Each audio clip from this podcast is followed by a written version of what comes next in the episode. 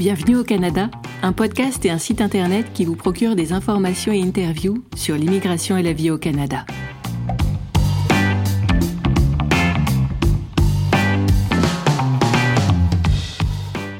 Salut à vous, aventuriers du Nouveau Monde. Emma Charlin au micro, auteure, accompagnatrice en mobilité internationale et podcasteuse. C'est l'épisode 10 du podcast et je l'enregistre à la fin juin 2023. Vous l'avez peut-être remarqué, cet épisode n'a pas la même musique d'introduction que d'habitude. Et pour cause, c'est un épisode spécial. Avec l'été qui s'en vient, je me suis dit qu'un peu de détente nous ferait à tous le plus grand bien.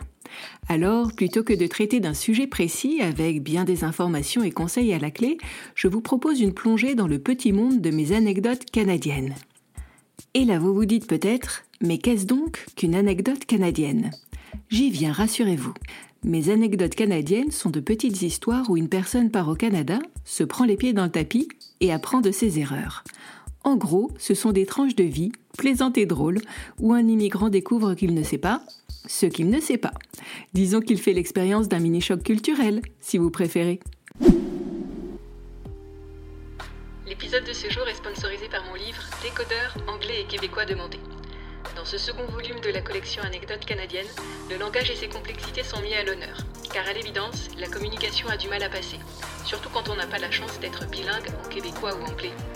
Problèmes de vocabulaire et d'accent, logement, travail, soirée entre amis, vie de couple, voilà autant de sujets abordés dans les histoires de ce recueil. En plus de mise en situation bienvenue, chaque partie est ponctuée d'informations et suggestions. Vous pouvez acheter ce livre sur vos plateformes de vente habituelles, vous pouvez même demander à votre bibliothèque canadienne de l'acquérir, puis de le mettre en ligne sur les plateformes Overdrive et Bibliotheca. Dans cet épisode du podcast, je vous offre deux anecdotes tirées du second volume de ma série, Décodeur anglais et québécois demandés. Et cet ouvrage parle de quoi au juste? Vous l'avez deviné, des problèmes de communication que l'on peut rencontrer quand on ne parle pas très bien encore québécois ou anglais. Je vais donc vous lire deux histoires parmi les nombreuses qu'il contient. Quant aux informations et coups de pouce en fin d'histoire, je ne les ai pas enregistrées, mais vous pourrez les retrouver dans le livre, assurément. Sans plus tarder, faisons connaissance avec Cécilia. Elle avait les bons mots en anglais, mais à vrai dire, quelques références locales lui manquaient. Il y a des jours où ce n'est pas facile de parler anglais. On a beau essayer d'améliorer son accent ou son vocabulaire, rien ne va. Pourtant, je ne ménage pas mes efforts. J'écoute des émissions en anglais, dès que je le peux, j'engage la conversation, je note de nouveaux mots dans mon carnet et je les apprends par cœur. J'ai le bon système et la bonne attitude, il n'y a pas à dire, mais à la vérité, ça ne suffit pas. Pas toujours en tout cas. Des confusions surviennent parfois sans crier gare. Oh, ce n'est pas grand-chose. Une petite équivoque ici, une autre petite là, et puis l'air de rien. Le contexte me manque et de gros malentendus surgissent. Sans compter que cette histoire de contexte, c'est compliqué. Tenez, je vous donne un exemple. Il y a quelque temps, j'ai discuté avec mon voisin de palier Nolan. À un moment de la conversation, il me glisse incidemment. I can see you're coming from elsewhere. Where, where do you come from? Ce qui signifie peu ou prou, je vois bien que tu n'es pas de la région. Tu viens d'où? Alors, dans mon plus bel accent anglais, je lui réponds I am French. Il me dit qu'il aimerait bien passer des vacances là-bas, puis soudain, il s'aperçoit qu'il est en retard pour le travail et s'en va. Quelques semaines plus tard, je croise de nouveau Nolan. Il me confie en anglais. Écoute, j'irais bien passer des vacances au Québec, ce serait super que tu puisses me guider et m'indiquer les meilleurs coins à visiter. Je suis touchée par sa confiance, mais un peu gênée aussi. Je vis au Canada depuis combien de temps? Peut-être cinq mois à peine? À part la Nouvelle-Écosse et l'île du Prince-Édouard, je ne connais pas grand-chose. J'ai bien atterri à Montréal, mais de là à dire que je connais la place, non, pas vraiment. Alors je lui réponds Je suis désolée, Nolan, mais je ne connais pas assez le Québec pour te conseiller. Je, je peux te prêter un guide si tu le souhaites. Il semble interloqué, perdu même. Il m'interroge de nouveau. But you're French, right? Bah oui, je suis française, mais je vois pas le rapport. Je viens de Marseille, moi. Alors, euh, je peux te dire bien des choses sur la basilique Notre-Dame de la Garde et le Vieux-Port. Je, peux te raconter mes années euh, passées à Paris à courir de musée en musée. Mais de là à devenir guide touristique sur les meilleurs coins du Québec, il euh, y a un monde, franchement. Je sors de ma rêverie et réponds enfin à sa question. Yes, I am French. De gros points d'interrogation semblent jaillir de ses yeux. À moins que ce ne soit un signal d'alerte du type Erreur, il y a un truc qui cloche, elle est louche cette fille. Alors, je rajoute d'une petite voix I am coming from France. D'un coup d'un seul, son regard s'éclaire. Ça a fait tilt, comme on dit. Il me décoche un grand sourire et me dit But of course, I understand everything now. J'étais soulagée. Il avait tout compris. Apparemment, il ne comptait plus sur moi pour lui tracer un parcours aux petits oignons dans la belle province. De mon côté, je n'avais rien compris du tout. Qu'est-ce qui l'avait fait changer d'avis? Quelle différence y a-t-il entre I am French et I am coming from France Honnêtement, c'est pareil, non? J'ai dû rester un petit moment bouche bée, car il s'est senti obligé de me donner une explication. Voilà en gros ce qu'il m'a révélé. Cécilia, quand tu dis I'm French au Canada, cela veut dire que tu parles français et que tu es originaire du Québec ou du Nouveau-Brunswick. Voilà ce que ça signifie pour des Canadiens anglophones. Je croyais que tu venais du Québec, moi. J'étais loin d'imaginer que tu venais de France. C'est tellement loin, la France. À Halifax, en Nouvelle-Écosse, on rencontre euh, rarement des Français de France, tu sais. Mazette, c'était donc cela. J'avais utilisé le bon mot pourtant, French, mais il recouvrait deux réalités différentes. Les Québécois du Québec et les Français de France. Tout faisait sens à présent, sauf que, pendant un temps, je n'avais rien compris à notre conversation. I'm French. Non mais, franchement, tu parles d'un quiproquo Faisons à présent la connaissance de Nathan. Ça pour sûr, il parlait bien français. Sauf que le français de France et le français du Québec ne recouvrent pas toujours la même réalité. Autant jouer franc jeu, je suis ce qu'on appelle communément un geek. J'aime tout ce qui touche aux nouvelles technologies. Les ordinateurs, les tablettes, les téléphones intelligents, les GPS, les appareils numériques. J'affectionne tout ce petit monde-là et je stocke des dizaines d'appareils chez moi. Des petits, des gros, des vieux, des récents, des anciens, d'une marque, d'une autre et puis d'une autre encore. À mes heures perdues, je les connecte, je les compare, je les programme, je les teste et je les améliore. Bref, je suis un vrai mordu. Mais bon, pas de chichi entre nous, je suis au courant. Ces appareils sont merveilleux, certes, mais ils ont leurs limites. Dernièrement, j'ai expérimenté l'une d'elles et ça m'a pas vraiment plu. Mon GPS m'a lâché en plein déplacement. Vous le croyez ça? Paf Sans explication. Écran noir.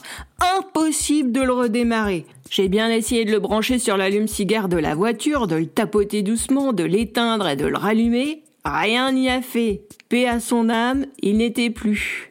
La mienne dame, par contre, elle était pas vraiment en paix. Je déteste être en retard. J'étais attendu chez des amis et la soirée allait commencer bientôt. Et pour couronner le tout, j'avais oublié de prendre mon chargeur de téléphone.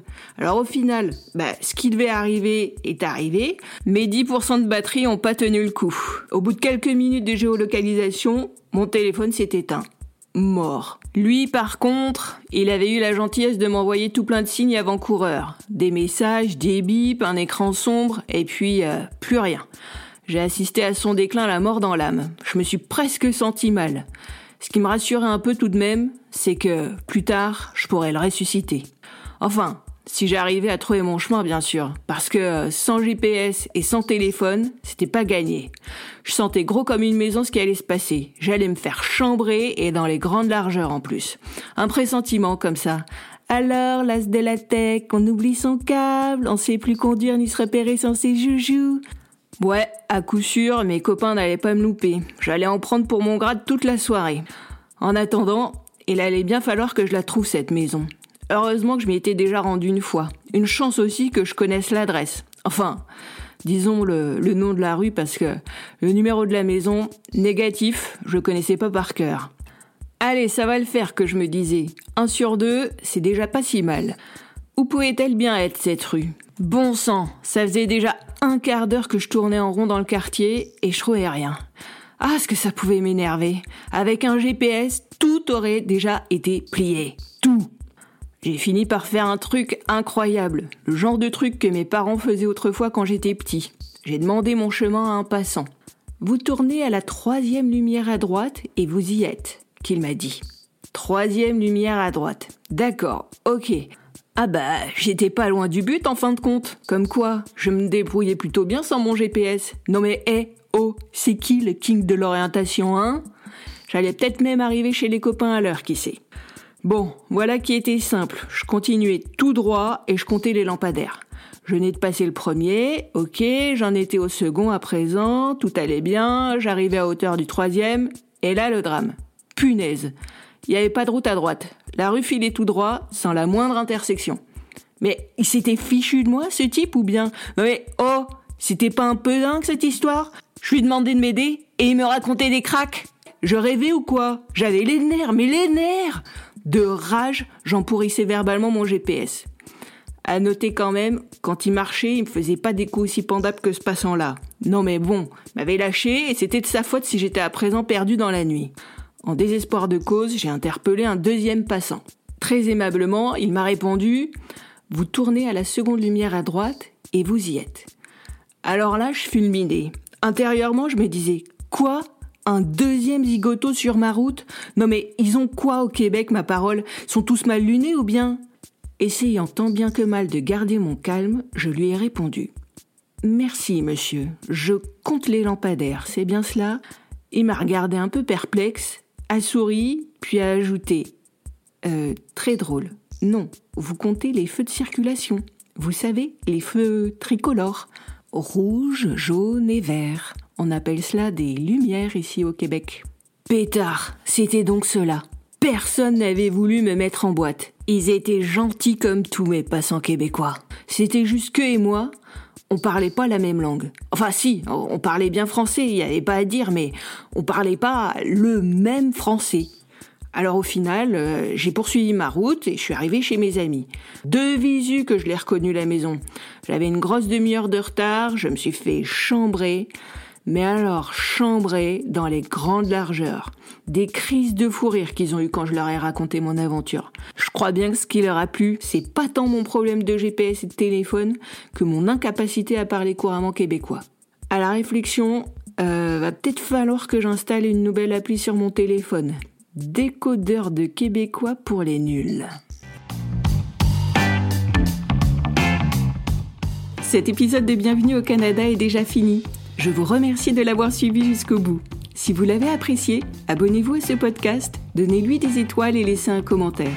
Cela me fera plaisir, mais surtout, cela aidera de nouvelles personnes à le découvrir. Au royaume d'Apple, Spotify et consorts, un peu de visibilité, il n'y a que cela de vrai. À bientôt!